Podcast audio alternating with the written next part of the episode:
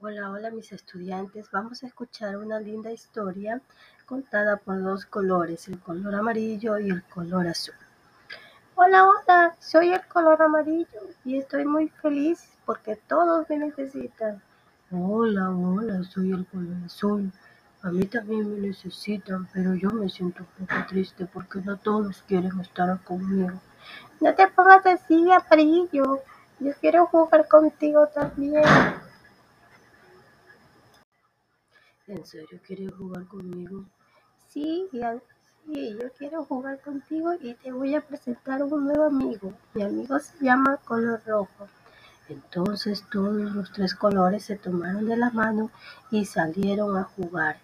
Y así fueron felices para siempre. Y en todos lugares siempre están todos juntos compartiendo amarillo, azul y rojo.